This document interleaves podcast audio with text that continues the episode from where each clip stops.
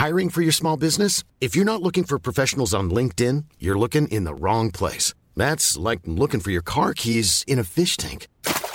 LinkedIn helps you hire professionals you can't find anywhere else, even those who aren't actively searching for a new job but might be open to the perfect role. In a given month, over 70% of LinkedIn users don't even visit other leading job sites. So start looking in the right place. With LinkedIn, you can hire professionals like a professional. Post your free job on linkedin.com slash people today.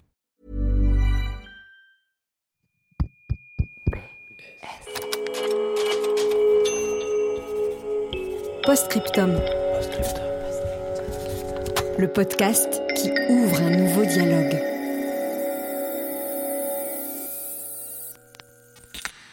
Je me souviendrai toute ma vie. je peux pas revenir en arrière.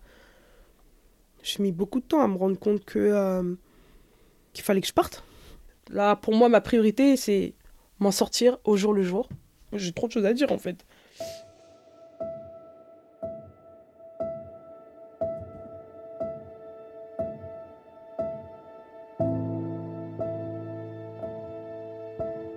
Lettre sonore numéro 59, Chère liberté. Chapitre 1 S'émanciper. Aurore. C'est le prénom qu'elle s'est choisi pour nous raconter son histoire. Le prénom de la belle au bois dormant. C'est au téléphone que j'ai discuté avec elle pour la première fois. Le Secours catholique m'avait confié ses coordonnées pour qu'elle témoigne de la précarité énergétique qu'elle vit de plein fouet. Le coup de fil devait durer 10 minutes. Il a duré une heure. L'hiver n'était pas encore arrivé et Aurore était déjà terrifiée du froid à venir. Elle, qui vit avec ses cinq enfants, dans une maison qui est une véritable passoire thermique. Elle m'a confié, en larmes, les doubles chaussettes, les couvertures ramassées chez Emmaüs, le chauffage, allumé le plus tard possible dans l'année. Ça m'a fait l'effet d'une claque. En l'écoutant, je me suis fait la promesse de ne plus jamais me plaindre. Puis, j'ai raccroché. Et Aurore est restée là, dans ma tête. Alors, avec Charlie, on est allé la voir chez elle. Et là, au bout du micro, un gouffre s'est ouvert. Et on a décidé de lui consacrer une lettre sonore entière. Quand elle se confie au micro, elle est en train de cuisiner, de repasser, de ranger en même temps, car chaque minute est précieuse pour elle. Après des heures d'entretien avec Aurore, la question du chauffage est devenue presque anecdotique. Alors nous avons choisi de vous faire écouter son histoire en deux chapitres. Dans le premier, Aurore raconte le long chemin vers son indépendance. Dans le second, elle découvre le prix à payer de cette liberté.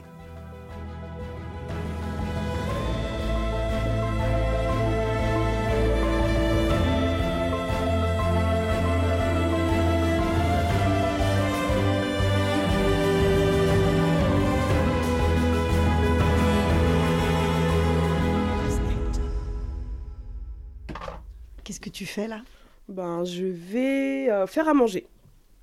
Donc éplucher les légumes et euh, ben, m'avancer avant que les petits rentrent le soir euh, pour que je puisse faire les devoirs et tout ça, que tout soit nickel quoi, avant le coucher.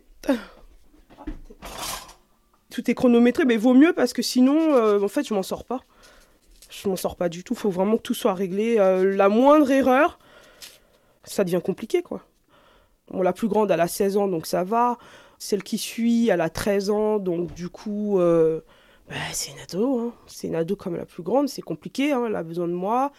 Ensuite, il y a bah, mon premier petit gars, euh, et du coup, euh, bah, il a 11 ans. Alors lui, si je le suis pas, ça va pas du tout. Il faut vraiment que je l'installe, qu'on se met sur Pronote, qu'on regarde les devoirs qu'il y a à faire. Si je le fais pas, c'est simple, il le fait pas tout seul, il est pas du tout euh, prêt.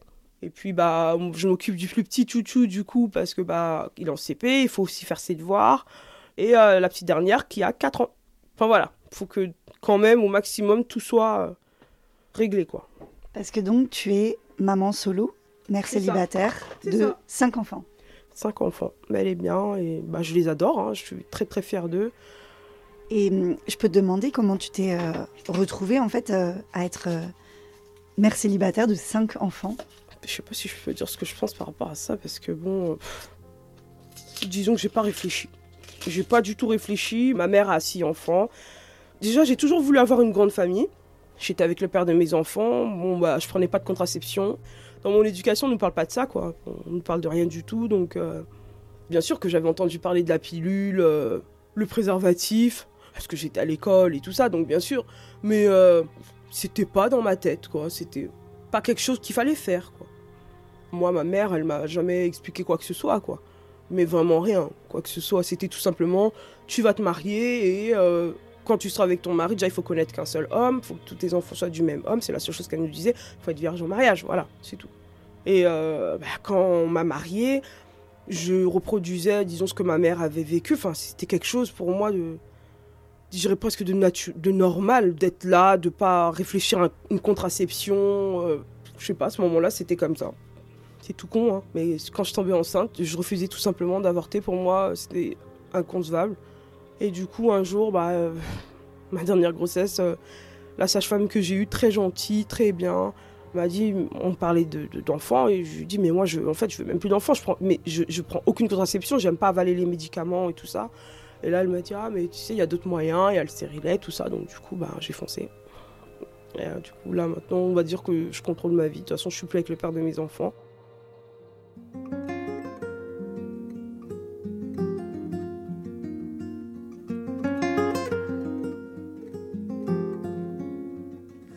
Ah bah, de toute façon, à la base, je devais marier avec euh, un de mes cousins. Donc, on m'avait promise à un homme qui, à la base, euh, avait déjà deux femmes. Je devais être sa troisième femme. Donc, ça commençait comme ça. Bah, à ce moment-là, je devais avoir euh, bah, 16 ans à peine.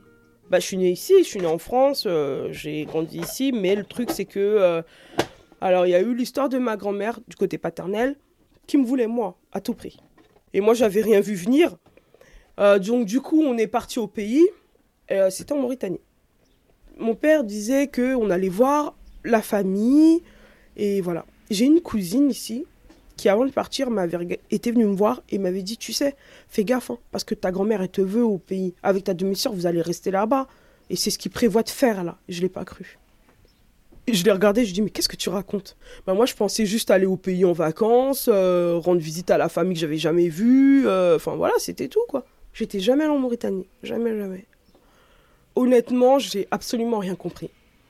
Parce que je suis née en France, j'ai été à l'école ici, mes copines, elles sont euh, françaises, enfin, il y a du tout. Et euh, on nous parle de rien en tant que fille. Moi, ça, je pensais pas que c'était possible. Quand je l'ai vécu, je me suis retrouvée là, j'ai pas compris. Mais à ce moment-là, t'étais scolarisée en France, t'étais au lycée? Bah, j'étais scolarisée, mais ils s'en fichent de ça. C'est-à-dire que j'étais scolarisée, mais là, j'étais plus en France, j'étais au pays. Je suis restée bah, quasiment euh, un an avec ma grand-mère au pays.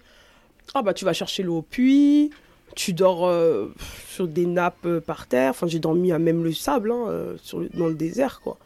Cet homme devait être mon mari, donc il venait très souvent. Enfin, il faisait tout ce qu'un mari, futur mari devait faire vis-à-vis des coutumes, c'est-à-dire qu'il me gâtait, on va dire.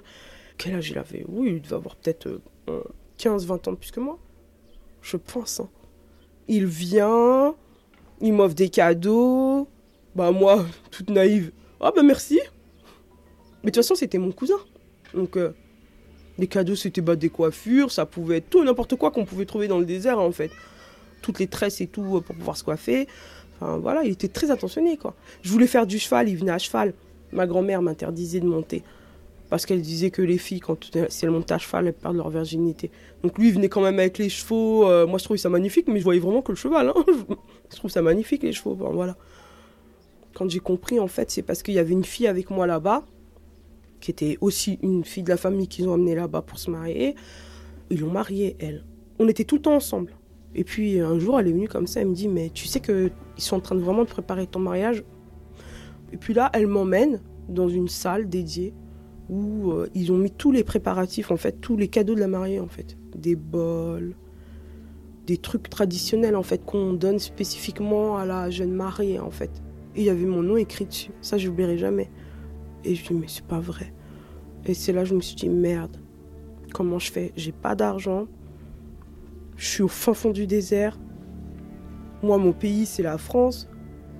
Je comprends rien. Je comprends même pas que ma mère, elle me fasse ça. Comment je fais?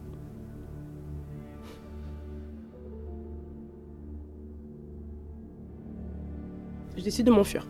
Moi, je dis non, je, on va pas me marier avec un homme euh, qui a déjà deux femmes. Enfin, c'est pas dans notre mentalité ici en France. hein. Non, c'était pas possible. C'était inconcevable pour moi. J'ai pris à, ma grand-mère une sorte de. C'est pas un couteau, mais c'est une sorte de. Un truc avec quoi on pouvait, oui, tailler, faire des choses, mais tout petit comme ça. Et euh, pour les transports, c'est des 4x4 qui venaient peut-être une fois par semaine. Je suis montée dans le 4x4. J'ai menacé le chauffeur. Je n'oublierai jamais. Je lui ai dit Tu me laisses monter Je vais euh, à la ville, un point c'est tout. Il m'a regardé, il m'a laissé monter. J'ai pu atterrir à la ville. On m'a déposé directement à l'ambassade de France. Et de l'ambassade de France, bah là, c'était pas possible. J'étais mineure, toute seule, française, sans passeport. Et ce jour-là, il y a des personnes qui donc, ont pris contact avec mon père. Et là, mon père a eu peur. Du coup, je suis restée euh, trois mois à peu près à la capitale. Ça devait être le temps du... qu'il refasse le passeport ou je sais pas quoi, mais il avait la pression de l'ambassade de France.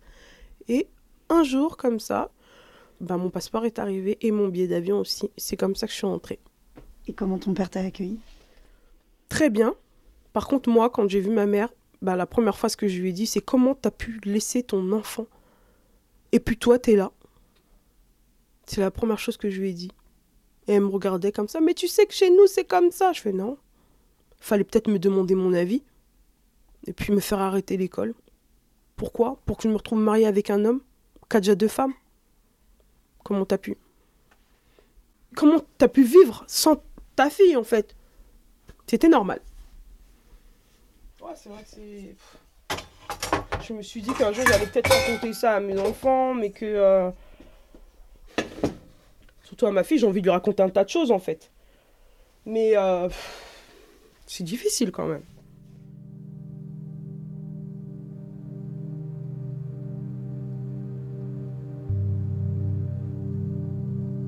Ma chère maman, je ne reproduirai pas tes erreurs avec mes enfants j'ai décidé de te pardonner parce que je pense que tu n'as pas fait exprès.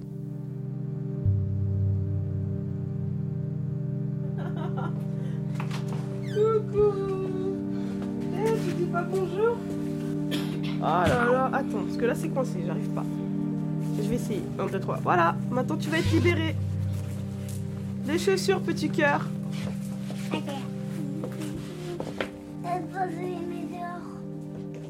Tu les mets dehors? Oui, maman, je me souviens Si de tu veux. Non, non, non. Les devoirs.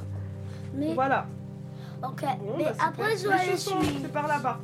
Maman, après je suite. Allez, t'as une rite ou quoi Aujourd'hui. Où est ton cahier de texte Bah, c'était Elisabeth qui l'a. Oh, j'espère que tu l'as pas oublié. Et Oh Comment on va faire pour savoir quel devoir t'as à faire C'est Elisabeth qui l'a. C'est Elisabeth qui l'a pris Oui. Oh là là, Elisabeth.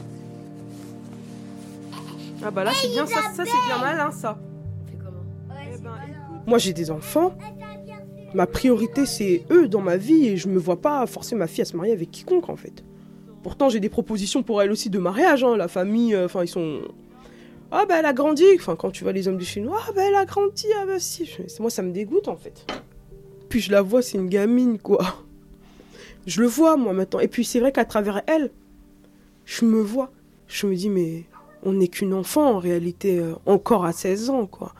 Et ça me rend encore plus triste. Ouais. Jamais je lui ferai ça.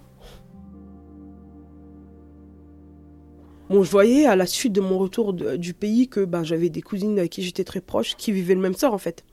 Que les parents mariaient quoi. Et moi, euh, on n'arrêtait pas de me dire mais il faut que tu te maries, euh, comme à mes sœurs d'ailleurs, il faut que tu te maries, euh, tu vas pas rester comme ça, il y a telle, telle, telle, telle personne. Et euh, je me suis dit zut, il faut que je trouve quelqu'un, mais vite fait, pour qu'on m'impose personne. Et c'est comme ça que tout a commencé. Alors que je le connaissais même pas très bien. Je regrette ça aussi de l'avoir fait. C'est la peur qui m'a fait faire ça. Parce que quoi, je suis tombée enceinte et ça a vraiment déclenché tout. Il s'appelle François. Bon, il était ami avec les, des hommes de ma famille, enfin voilà, des, garçons du, du côté de chez moi, donc je le voyais. Et puis bon, petit à petit, on s'est rapprochés, puis surtout, il connaissait un petit peu mon histoire, puisque bon, tout le monde parlait de tout à ce moment-là. Et il faisait plutôt le, garçon très gentil qui comprenait, etc. Qu'il allait pas être polygame. Et oui, il est au pays, il n'est pas français, et... mais il était, il avait une mentalité à la française, quoi. Donc euh, moi, c'est ce que j'ai cru. Je me dis, il faut que je me marie vite, il faut que je me marie vite, parce que sinon, euh, ça va être compliqué. Et puis mes parents, euh, enfin, je savais que quelque chose allait m'arriver, en fait. Je le sentais que j'étais pas sortie de l'auberge, en fait. Franchement, ça se voyait. Toutes mes cousines partaient en mariage, en fait sans compter les excisions qui se produisaient. Euh, je me disais, moi, je suis pas excisée, euh, j'ai déjà échappé à ça, je sais pas par quel miracle, mais là, je, pense que la prochaine, ça sera la bonne. À ce moment-là, j'avais euh, 22 ans. Et j'étais trop vieille, il fallait que je me marie. Actuellement, je peux vous dire que j'ai fait une belle erreur. Bah, je suis tombée enceinte euh, quand on a commencé à se fréquenter, au bout de 8 mois à peu près. J'ai eu une grossesse que j'ai tout de suite dit. Pour moi, de toute façon, j'étais sauvée. Alors, c'était bien. C'était bon, c'est bon, je vais me marier avec un Africain, mais euh, euh, c'est bon, lui il va pas me faire euh, n'importe quoi. Enfin voilà, il va être bien monogame. Et mes parents ont- ont- ont- m'ont regardé, m'ont dit c'était pas lui normalement, mais c'est pas grave. Hop, ils ont fait le mariage. On a vécu ensemble, mais il s'est vraiment dévoilé avec le temps en fait. Il me parle de, de monogamie, mais au final, je vois que sa mère lui envoie des photos de femmes. Enfin, j'ai découvert déjà sur son portable plein de choses, des filles du pays, avec qui il dialoguait avec sa mère, sur les réseaux sociaux. euh, Enfin, j'ai fait le lien. Enfin, j'ai fait un peu une petite enquête au fur et à mesure j'ai eu des soupçons en fait. Et là, je me suis dit, mais je suis en train de me faire berner jusqu'au jour où j'ai euh, ben, appris que bah, il avait marié une fille au pays, que euh, j'étais à mon troisième enfant quand j'ai découvert qu'il avait une femme ailleurs. Mais en dehors de ça, avant ça, il devenait méchant en fait. Pour avoir des relations sexuelles, c'était compliqué. De toute façon, si je voulais pas, lui, euh, il fallait que je m'exécute, euh, voilà. Il n'était pas violent dès le départ, ça c'est sûr. Mais petit à petit, ça s'est installé. T'es toute pourrie, euh, t'es pas la seule femme au monde. et quand je répondais, je disais, mais moi je m'en fiche, je fais ce que je veux. De toute façon, je commençais à m'émanciper déjà. Bah, je prenais une gifle par-ci, une gifle par-là, enfin, vous voyez. C'était pas récurrent. C'était parce que je refusais. Je me suis dit, j'ai pas envie d'être une femme battue parce que je refuse quelque chose, en fait. Déjà, c'est pas ça l'amour. Ça a été compliqué. Il fallait que je sorte déjà de- de- d'un engrenage, en fait. Et là, je me suis mis à dos tout le monde. Ça a été compliqué. J'avais plus de soutien de personne. C'était sa mère. Mon Dieu, qu'est-ce qu'elle m'a fait du mal. Ce qui m'a fait mal, euh, c'est qu'un jour, bah, le- les petits sont venus euh, et euh, ils m'ont dit que pendant qu'ils étaient chez leur mamie, leur petit cousin, qui était là aussi, était venu et leur avait dit Ah, ta maman, c'est une sorcière. Alors là, c'est pas passé. J'ai pris le téléphone quand je l'ai su, j'ai appelé la mamie et je lui ai dit euh, Je sais pas comment vous voyez la vie, mais euh, dire à des enfants que je suis une sorcière alors que ils sont petits en bas âge, elle m'a dit Euh, J'ai des invités. Elle a coupé. Donc, euh, je suis une sorcière parce que je me laisse pas faire. Je me laisse plus faire. Mais moi, je peux vous dire que j'en ai pleuré. Je me suis trompée sur. En fait, m'a- ma, ma vie, elle est gâchée. Elle a été gâchée complètement. Ma vie amoureuse. Je me dis que. Bon, je crois plus en l'amour. Bah, les hommes m'ont complètement dégoûté. Alors, on a besoin de relations, comme toute femme. Donc, ça, c'est pas un souci, j'ai envie de dire. Mais euh, j'ai eu des relations, mais on m'a redemandé en mariage plusieurs fois. Mais je refuse tout le temps. Je n'y arrive pas. Disons que l'homme qui va me faire passer le cap, bah, j'attends de le, de le voir. hein, parce que, bon. J'ai plus confiance. euh.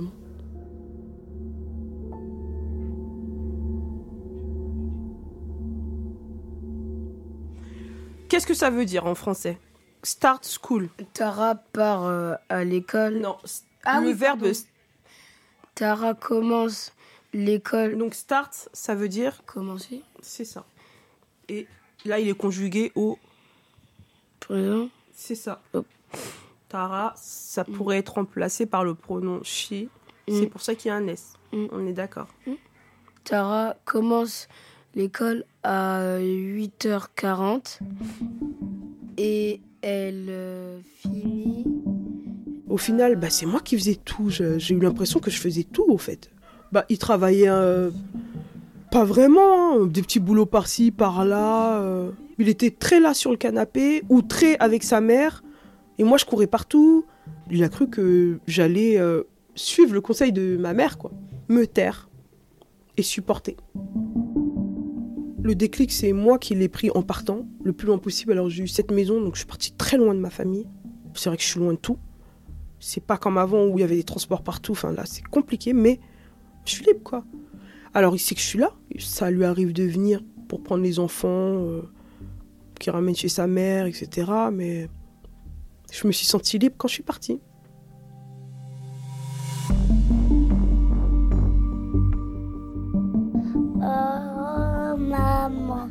C'est quoi tu défiles avec cette yeux Et je t'aime. Et je t'aime. Et je t'aime. Oh, oh, et je t'aime, maman. Moi aussi je t'aime. Et qu'on va faire de pâtes, qu'on va y toutes les copines. Mes filles, c'est dur de s'en sortir en tant que femme. Chez nous, en Afrique, la mentalité n'est guère en notre faveur. Nous ne pouvons pas échapper à nos origines. Cependant, nous avons le choix de vivre notre vie et de prendre nos propres décisions, parce que nous avons aussi la chance d'être nés ici en France. La double culture nous a ouvert la porte de la liberté émotionnelle. Nous avons le droit de ressentir des choses et de ne pas être d'accord. Nous sommes des femmes libres de vivre notre vie. Les études, c'est ce qu'il y a de plus important pour pouvoir, une fois adulte, gagner sa vie et être libre de choisir sa route. Il faut se battre pour pouvoir se payer soi-même ce dont on a besoin et ne compter que sur soi-même.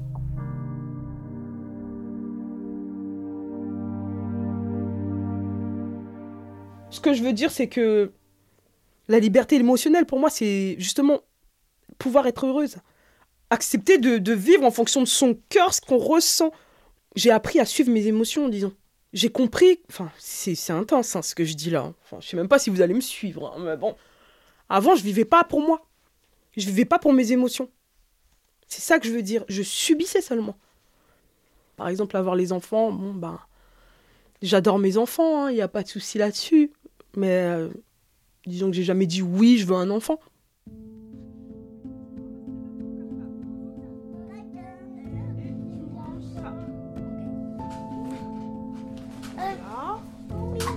Ça, c'était des Ah, mais il y a des invitations. Mon livre de lecture, tiens, tu le ranges. Oui, j'attends. C'est bien, il faut toujours ranger tes affaires dans ta trousse. hein. Vous venez d'écouter S'émanciper, le premier chapitre de notre lettre sonore Chère Liberté. Vous pouvez retrouver le prix à payer, le second et dernier chapitre sur votre application de podcast ou sur notre site internet. Merci d'écouter Postscriptum, le podcast des lettres sonores. Pour en savoir plus sur la fabrication de nos épisodes, n'hésitez pas à vous abonner à notre newsletter.